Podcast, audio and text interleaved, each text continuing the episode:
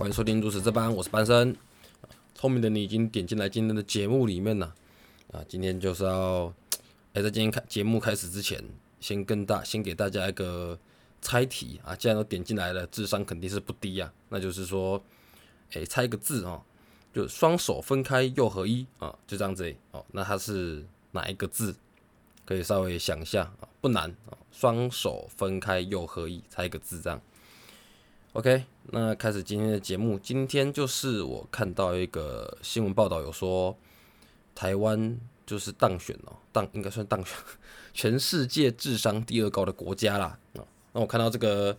标题的第一个想法是，因为它这个是国外的，它这个是国外的报报，就是国国外的报告。我看到第一个想法是，哎呦，哎，这个是。就再一次的被认可，台湾是个国家的嘛？啊，算，毕竟这个话题虽然有点敏感了，但是我对于，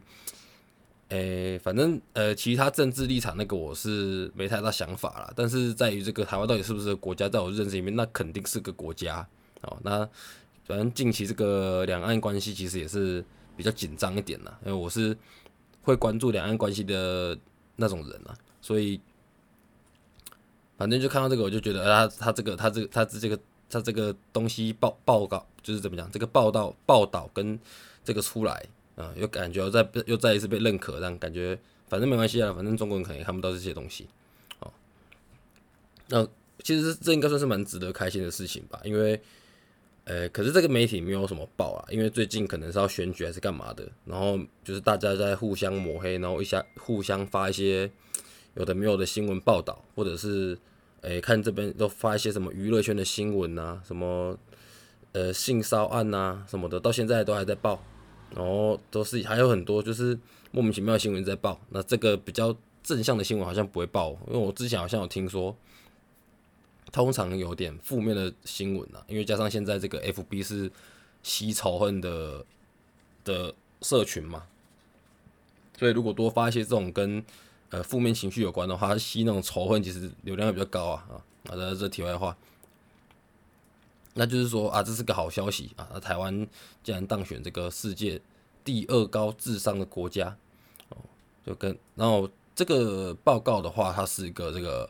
World Population Review 啊，是这样，这个世界人口众数组织啊。那我就想说，哎，这这个组织到底是从哪边来的啊？嗯，我就我就我去查一下，他就说他，我就查他们自己官网的自我介绍。那他们自己是这样介绍，他们说他们是智利一家，他们是一家智利提供全新的全球人口数据和人口统计的独立盈利组织。哦，怎么那么饶，怎么那么饶舌？啊，这个意思就是说他们不是国家的啦，他们是这种民营私营的这样子。哦，那他们就是收集全世界的相关资料哦，他们有专业人士收集相关资料，然后就带一些独特的专业知识跟观点这样子。哦，那目标是成为每月成成为每月超过一千人使用的值得信赖的资源啊。嗯，那他会不会让故意打这个什么台湾是第二？智商第二高的国家，这样子他故意要发给中国看，这样中那个中国小粉红玻璃心碎之后呢，就干他妈你这什么烂组织什么什么，就突然整个吵起来这样，就是他就就就反正就是现在就是你要怎么就是两岸呢，就是在亚洲，我我觉得两这至少在两岸部分，你要怎么让一个地方怎么让一个东西红起来，就是你要么就是辱华，然后你要么就是炒这种两岸关系的东西哦，会不会是其实也是他的计谋之一啊？那这不重要。那它的数据评比来源就是一个叫阿阿尔斯特学院二零一九年的数据啊，它它这个是有专业，它这个是专业数据啊，不是说那种乱做的。那因为 I Q 的那种评比方式有其实有蛮多种的啦，所以不是说他今天他给这样子的呃数据报告出来，然后就代表说所有的数据结果都是一样的，因为在其他的数据数据结果之下，可能每个人测出来不一样嘛。因为我们从小从以前到现在。做什么性向测验呐，还是什么？诶，工作前的智智商考试什么的，很多都有不同题目嘛，对不对？那我们他就是以这个阿尔斯特学院的这个二零一九年数据来评比。那我就想说，台湾既然是第二名，对不对？那那第一名是谁？那我就看了，他就说，诶，日本人是第一名诶。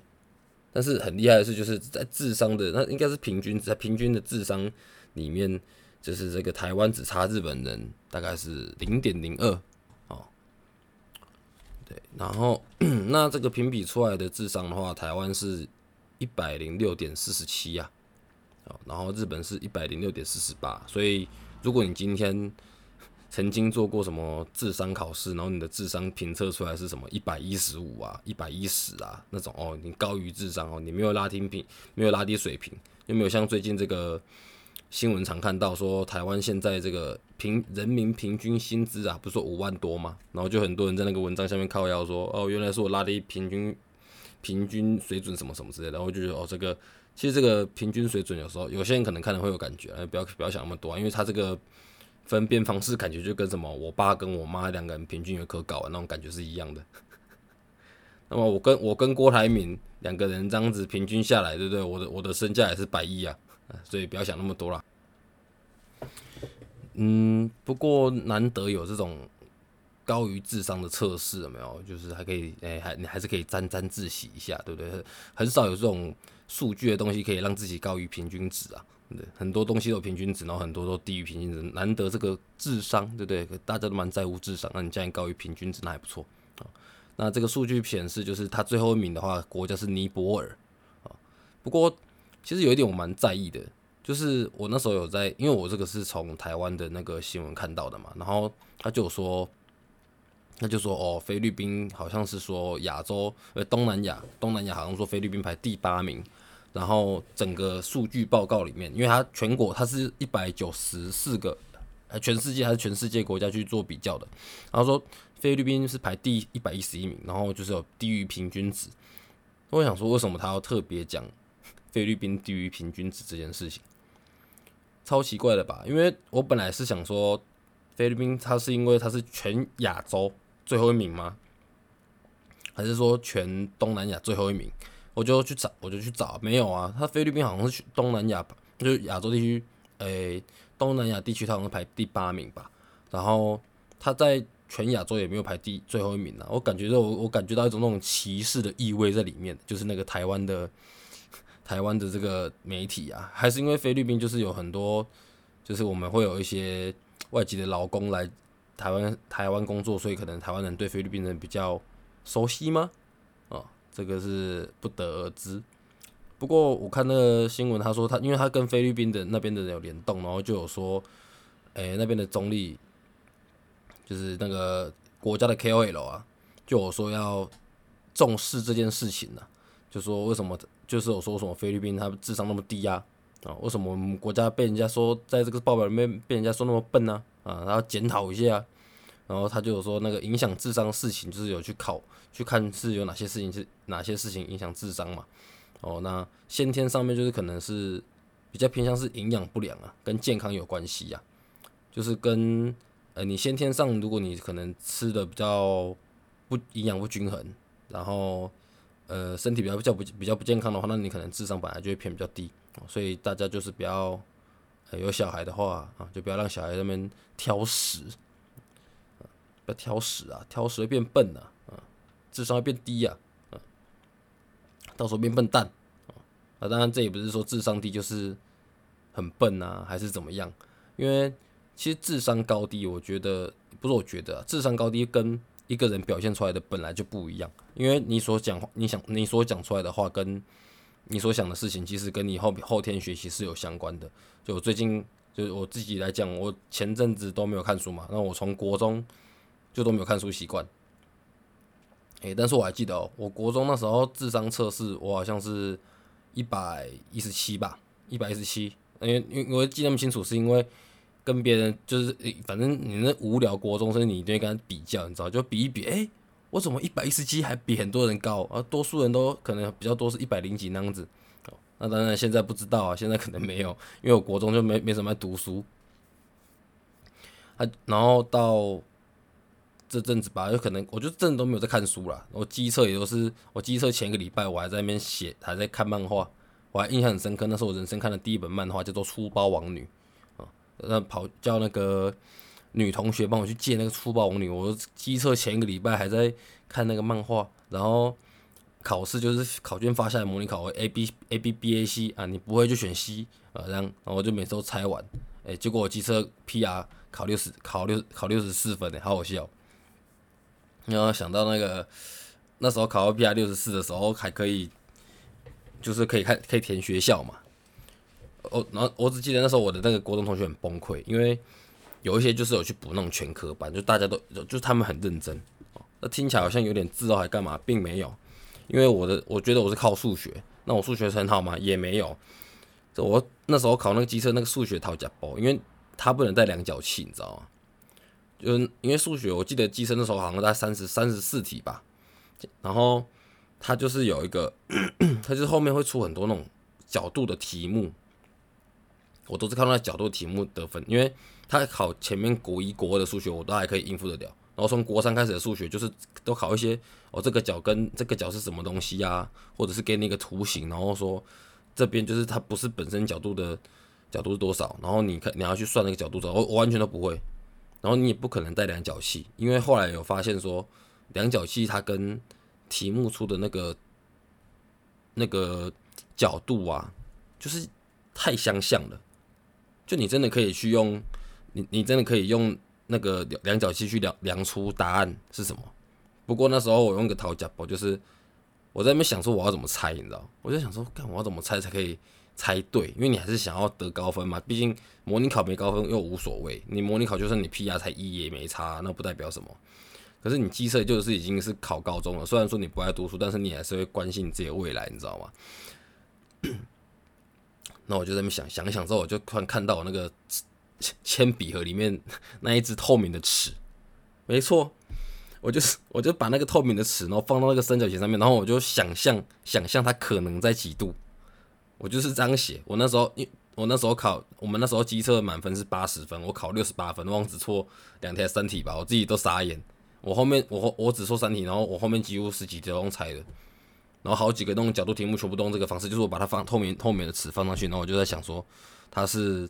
它可能是什么角度啊？因为你你你一定心中有把尺嘛，反正直角就是九十度嘛，那就去算。我这样考考就用用用这样子考到 P R 六十四分的，那那时候。我那时候看六十四分，好像国国立只可以上那个杀戮纺织科啊，这就是另外故事了。我现在有时候想说，反正也没有好好读书的啊，高中、大学也没有读好，啊，现在的工作也跟那时候所学无所所学也无所也没有关系啊。如果那时候可以读纺织科，你看多好玩，讲出去很屌。人家问你说，哎，你读什么科系的？我直接跟人家讲说，我读纺织。听起来超猛的，虽然说这科系不知道现在在不在，也不知道这科系在干嘛了，可能会跟想想到也是跟做衣服有关，但是我是觉得讲出去跟人家讲说你做你读纺织科是一个很猛的事情啊。啊，那讲回来，就是这个智商高低呀，就是虽然说智商高低不代表你的这个成就在哪里，因为有。有看过那影片嘛？就是他就是三四个外国的，三四个外国人，然后就是有说，诶，爱读书的，然后什么牛津大学，还有什么顶尖大学的女生，然后完全不爱读书的，跟什么披萨外送员，然后就是用他们社会的那叫什么社会地位跟社会地位跟就是他们展现出来的学历哦，去评估说，诶，这个人是谁聪明谁不聪明，然后就是有一个有有一个就是那个顶尖大学的。女生呢，就他们会问每一个人说谁的智，他们觉得谁的智商高，然后就排四名给他们排名这样。然后那个女生就直接说，哦，她觉得那披萨外送员智商最低。她说，就是他就是这种可能是这种会有那种鄙视的眼鄙视眼神啊。我觉得国外的人在鄙视别人的时候都比较直接一点，台台湾人、亚洲人还会就是，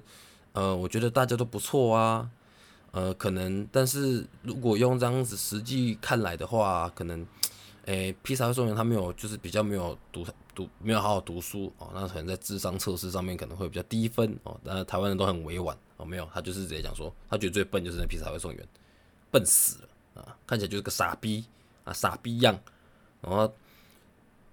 在对谈过程，他们会聊天，然后聊天过程中，反正那个女生对那个披萨外送员也是产生一副就是爱理不理的样子。结果那时候智商测试出来啊，那个女生顶尖大学顶大的那个女生啊，丙视别人的那个女生啊，她是智商最低的。啊被他整个傻，他也自己啊，反正影片大概差不多到这边就结束了。所以其实我觉得智商跟情商应该也是有点关系啊。不过不代表说，但是这也代表说不是，这也代表不是说你的智商很低，然后你就一定很笨，然后你的智商很高，你就一定会有很好的表现。那我们客观来论述的话，就是智商高，它的优势跟真正的，嗯，代表就是，如果你智商高的话，通常就是普遍就是会说你的认知能力比较好，然后你的学术学习速度会比较快啊，问题解决能力啊，语言能力啊，数学能力跟适应能力都会好很多。所以我觉得，我刚刚没有提到，他前六名都是亚洲，就是那个整个。整个报表的那个整个资料的那个全前六名全部都是亚洲，就是什么日本、韩国、新加坡啊、中国啊、台湾呐这样。那台湾就是亚洲人的这个数学好，应该是在国外在西洋那边应该是大家的共识啊。那那个很常在那种电影那个影剧里面啊，还是电影看到啊，就是说。然后你数学不会啊，然后就会说那你们班上数学最强的人是谁啊之类，然后每次转过去都是全部都是亚洲人，然后都会用出他们那个对亚洲人的想法，就他们都觉得亚洲人的眼睛就是凤眼，然后缝很深那样子，哦，不知道是哪来的刻板印象。那谈论到谈论到亚洲亚洲养西洋什么，就会有一些歧视性的问题。我我我我也蛮喜欢谈论这些事情，但是这个下次再说。那我自己对台湾人的感觉，我是觉得。台湾人是真的很聪明，虽然说这个东西不是说很骄傲的事情，但是台湾这个诈骗王国啊，这是享就是享誉国际，哎，享这是享誉国际嘛，享誉国际呀，就全世界都知道台湾诈骗超级多啊，然后中国人深受其害，中国人真的超好骗，因为我很多关系我会接触到中国人，然后你会去跟中国人对话，你就觉得中国人真的很笨。就是他们脑袋很直接，而且男生真的也超级就很笨。你就跟他对话，你就会觉得这个人真的没带智商。我有朋友他去中国，就是跟朋友去中，他他朋友在中国做海商，然后他去中国找他，然后他说他去广他去广东的时候啊，他在那边他觉得自己高人一等。他本身不是那种特别自以为是的人，他他说就是你在那边，你跟那些广州人讲话、广东人讲话，或者是你下飞机你看的那些人。然后看他们的行为模式，你就觉得你在那边真的高人一等。然后他不是台，他不，他没有台独，他不是台独之类的哦。他就，然后他说讲话很没有逻辑，中国人讲话没有逻辑，然后中国人讲话很就也很直接。哦，但直接有直接的好啦。啊，中国人很喜欢很喜欢装逼。所以我觉得台湾人真的是超级聪明，他们可以想出各种方法来骗你的钱。嗯，很多那种诈骗的手法、诈骗的方式啊，还有。呃，讲正面点，讲做生意啊什么的，几乎都是台湾人顶尖的。那我觉得，其实因为刚刚我讲到说，就是智商其实跟情商有关系呀。我觉得台湾人不止智商高，我觉得台湾人的情商也蛮高的。就是在国外的时候，我很常看到，就是国外的影片，我常看到，就是台湾人会出现在某个诶某个片段里面，然后可能就是就是我说的是真实的，就是不是说演戏的。就是他可能是一个工作环境的片段，然后他会说：“哎，他介绍这个是，这是我们的，呃，可能是我们的导演呐，是我们的编剧助手啊，什么之类的。”然后就是他们在互动的过程中，你就会觉得台湾人跟他们的那个相处模式都非常的好。然后像我朋友，我朋友去那个美国留学的时候，也是认识超多外国人，就是不管白人、黑人什么，他都可以混的混的很好。我我自己去。那个有些酒吧啊，有那种外国人的时候，我觉得我跟他们也可以混得很好。虽然说他们可能也就就他们就待在台湾就蛮喜欢习惯台湾的，但是台湾人都有一种很热情的感觉，而且台湾人就是处处替别人着想。可能你家的邻居不会啊，可能你家的邻居半夜还在那边拿篮球在那边丢墙壁哦，但是那不一样，就是本质上本质上，我觉得台湾人其实都是对。别人是比较友善的，我们也常看到有些外国人说，那个呃什么台湾台湾真的太棒了，什么什么的，台湾真的很棒啊，哦啊虽然说有些人是用这种称赞的方式在赚这个流量财呀，不过现在多数都跑去中国了，我们中国真是太棒了，水龙头打开就有水啊，我们中国真是太棒了啊，牛肉吃起来都是熟的啊之类的这种啊，现在外国人都这样。啊台啊台湾就是东西好吃啊，一堆碳水碳水炸弹啊，为什么？我有分我有想过为什么 台湾为什么人家都是台湾的食物好吃？因为国外都吃菜吃肉，又没那么多碳水。你台湾你去吃早餐店，你要怎么不吃到碳水？碳水真的是一个好吃，可是又很爆炸的东西哦。这这这这跟这个情商没有关系。可台湾就很喜欢热心助人呐。我我小时候，我们家这边几乎垃圾就是大家互相帮忙丢。然后我本来以为这个很平常哦，很稀松平常，我就觉得哦我很习惯，因为我从小到大都是这样子，就是大家帮我，就是我帮他丢，大家帮我丢吧。我后来发现不是诶，就是人家会分享说。可能在国外开，他根本不会鸟你，甚至是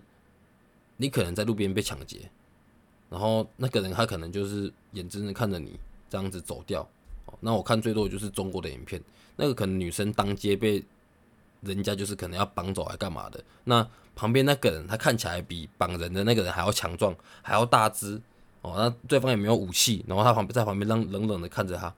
超级超级没有感情的。但是台北啦，台北就是这个没有感情的首都。我觉得台北人超冷漠。我去台北的时候，我都觉得台北的就是都走路都走很快，然后那个生活感觉都很仓促，感觉大家都 大家都想说要要走快一点，要不知道不知道赶去哪里。台中就是慢慢走哦，最慢最慢的就是诶比较比较兴盛的地方，最慢的是台南呐。我觉得台南台南就是有一种慢悠悠的感觉。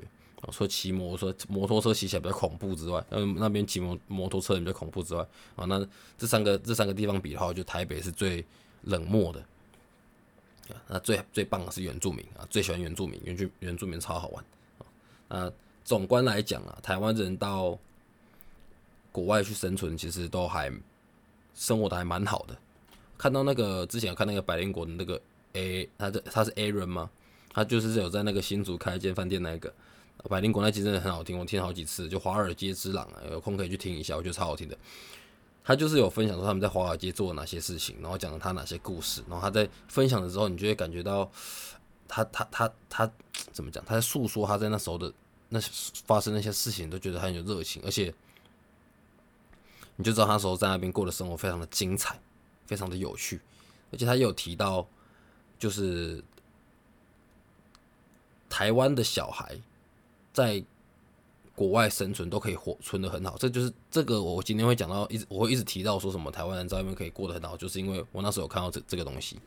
哦，他就是可能这是民族性血统的问题吧。我因为我以前我以前其实是会讲说什么台湾很烂，然后台湾很糟糕，就是那种那算愤青吗？就是会觉得台湾就是个烂地方啊，为什么我要在台湾？我不想在我不想在台湾，我想要在我想去其他国家哦。他只是随着个年纪的增长。然后可能接触的事情也越来越多了，然后又看到用就跳脱出原本的舒适圈嘛，就是你在那边骂台湾的时候，你吸引到的人可能他们也都是不喜欢台湾的嘛，然后就跟你一起骂台湾嘛。那你后来开始开始看其他人的，看其他看其他人在讲述台湾的时候，就台湾人在讲台湾的时候，你就可以从他们眼睛去看到他们是怎么爱台湾的。然后这时候你去理解他们，你就发现哎，其实台湾真的是个好地方，台湾真的是非常的棒。那我对这个台湾的协统的喜爱程度啊，就是我现在会非常的担心台湾会发生战争呐。我觉得有呃以台湾人为荣啊，以身为台湾人为荣啊。呃，你看台湾是这个多棒的国家，他们能他现我们现在能成为一个呃亚洲 LGBTQ 这么开放的国家，真的是很不容易。就是你生在台湾，你可能会觉得，或者是可能三四十岁，你会觉得好像有些人还会觉得没那么开放，但事实上我。我知道的是，有些学生他可能国中、高中，他是可以在同才之间很开放，直接就是展现自我。对他可能就是他可能就是同志，或者是他可能是呃女同，他们可以很轻松的展现自我，他们不用遮遮掩掩。在我在我学生时期哪有这样子？我到大学的时候都没有这样子诶。就这十年，台湾其实进步的很快，我觉得这个都可以都可以掺杂在就是女台湾人对。不同意见的包容性上面，就可也是有很极端的，但是中间的人更多。就是有些人会觉得，啊，反正他他的想法是怎么样，或者是他的行为怎么样，那他他他他没有影响到我啊，既然他没有影响到我，那我就可以接受，就是这这是一种包容心。哦，你不一定要呃怎么讲，包容心不是说我你要同意他的想法或同意他的意见，嗯，就是你要就是你可以，你你你可以怎么，你可以妥协啊，就是很容易妥协，这是台湾的学生，而且其实台湾人碰到很多事情会一致向外。啊，只是现在可能都被媒体搞得有点分裂啊，这是我不想看到的。我本来一开始录 podcast 的时候，我其实是一直想要做那种就凝聚台湾人内心对台湾爱的那种感觉啊，讲的好像我要台独，no no no no no，就是就是我不想要台湾那个地方被人家毁掉，你知道，就是不想被不是呃他没有真心为台湾的人然后毁掉。然后让台湾变得很糟。你看台湾能一步一步这样走过来，然后虽然说可能现在经济压力比较大啊，然后可能生活比较，嗯，生活压力也变很大啊，但是人的本质就是人与人之间的关系是很好的。你我现在去路边，或者是我现在去外县市，我随便我我问你随便进个店家，我跟他借厕所，他会借我厕所。我这我我是我是真的有借过，因为我跟我跟佩奇超超爱尿尿的。我也不知道是我跟他在一起之后，我们两个都捧公波的，还是怎样。我们有时候到那个外县市后，你可能真的找不到那种 seven 啊，还是找不到便利商店有厕所，你真的冻没掉的时候，我真的有经过人家，他是五金行啊，他也没有到说住家，不是说你在坐在家里面沙发上面，突然就走进来说，我可以跟你借，我可以跟你借厕所吗？不好意思，也没有到这么夸张，就是一般的五金行，我就一般的五金行，可他就是杂货，他就很偏向地方，我就走进去说，不好意思，我可以跟你借厕所吗？哦，在里面。他直接说在里面呢，这个这个其实蛮这个其实蛮屌的吧？但是如果是我家的话，如果是一个看起来正正正常的人，虽然我家没做生意，他如果跟我借厕所，我也会借他。哎，老实讲，我自己是会借他的啦。呃，可能我自己也比较，我我喜欢我喜欢我喜欢乱来，我我喜欢用这种方式乱来，然后乱。但是我觉得。毕竟那还是他的隐色地带。我不止跟吴金阳借过，我也跟那个机车行借过啊。那时候去，我那时候要录 podcast 的时候，我就要去一中买那个铁三角的耳机。然后我想说啊，不然等一下走走到那个对面的加油站再去尿尿，你知道？那就是那个红绿灯要走过去，这个有红灯来不及了。他真的是倒数在面，他他越倒数我越急，你知道？我脚开始抖。我急到已经快感觉我快歘出来了，结果他在红灯等红灯一，啪六七十秒，不行，这六七十秒等下去我真的会歘出来，我真的尿在裤子上面。我想我就这样东看西看，看到一间机车行，我然后就走进去，那机车行老板还在还在打传说，我就想说，哎，老板不好意思，我尿急可以借我厕所吗？他就说在里面，自己进去，他蹲在旁边，超直接的，都没有都没有质疑我是莫名其妙的人呢。嗯，所以台湾人真的非常的温柔，包容性又非常大。而且台湾人对洋人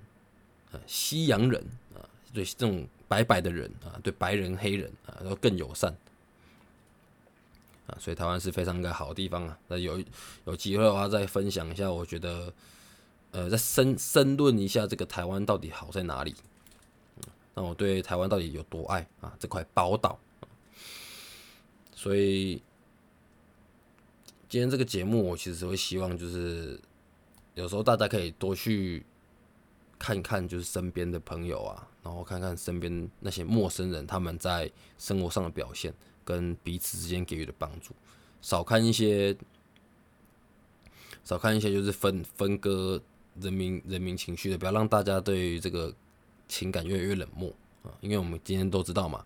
就是台湾人啊，台湾这个国家是全世界。第二聪明的，那你第你既然你是第二聪明的国家的人，你怎么可以被那些媒体操控呢？怎么人家说什么就说什么呢？怎么人家制造仇恨你就相信他制造仇恨呢？智商高的人就是要展现这种追根究底的程度，嗯，追根究底的特质，就是我要找到真正的答案，我要亲眼所见，我要用我自己的心去体会啊，人家所扭曲的一切啊，我确定你说的事实，我才相信。如果今天不是事实，我都不相信。啊，那节目也到来的尾声了，平均大概一集都是三十分钟左右啊。啊，我最近想要调整一些习惯，就是我我今天这集我自己印象，我自己的意识应该是没有一直讲 A 这个东西，因为我想把 A 跟一直讲那个，跟吼这个改掉，就是有点赘字，你知道？平常讲话又不会讲这些，可是不知道为什么每次录 podcast 的时候我都会讲到，我还在努力的修正这件事情。那今天我知道我有时候讲话会一直讲到说怎样讲，我觉得吼这样到底在吼什么吼？我自己都觉得莫名其妙。不不没关系啊，慢慢修正啊。因为我觉得这几集我听下来，我觉得在讲这个题目的时候，其实慢慢的有那个连贯性。然后开始有人跟我说，可能特定一两集他们听起来觉得还不错，蛮喜欢的。哦，就是有一些有，就是有一些很自然的正面回馈啊。因为我最怕就是我当初一开始刚录的时候，我会跟大家说，哎，请你就是会希望大家给我回馈嘛。那我都是直接跟大大家讲说，就是你给我负面回馈就好。那有些人会说，哎，我觉得。还蛮好笑的，我觉得哪些好，我我那时候都说不要听到这点，因为就是这就是台湾人的特质，你知道，就是会习惯性的先在你有需要，在你在尝试新东西的时候，他不是你的小孩或者干嘛，他只是可能是你的朋友，你就会先习惯性先去鼓励他，你会先帮他找优点啊，所以我知道大家的个性都是这样子，我觉得大家都非常的好，所以我都希望大家跟我讲一些负面反馈，你觉得哪边讲的很烂，你觉得哪边讲的很无聊，或者是你觉得。客观的认为啦，哪边讲可能就是怎么样的去讲一集节目啊，听起来会更舒服。那我目前想要想要修正的部分，就是一直有一些很莫名其妙的赘字啊。我希望自己讲话可以像跟平常一样讲话，我也在练习讲话这个方式，讲话这个东西啊。毕竟讲节目也不是像跟别人聊天，有时候我可能会分享一些知识相关的。虽然说到今天为止好像都没有分享什么知识啊，本来第一集还想说要说书本的东西也都没有讲，又又很了哦，坏习惯真烦啊。那就是在最后又突然小小的 murmur 跟讲一下最近的事情啦啊。开头的那个双手分开又合一，呃，到底是哪个字呢？拜。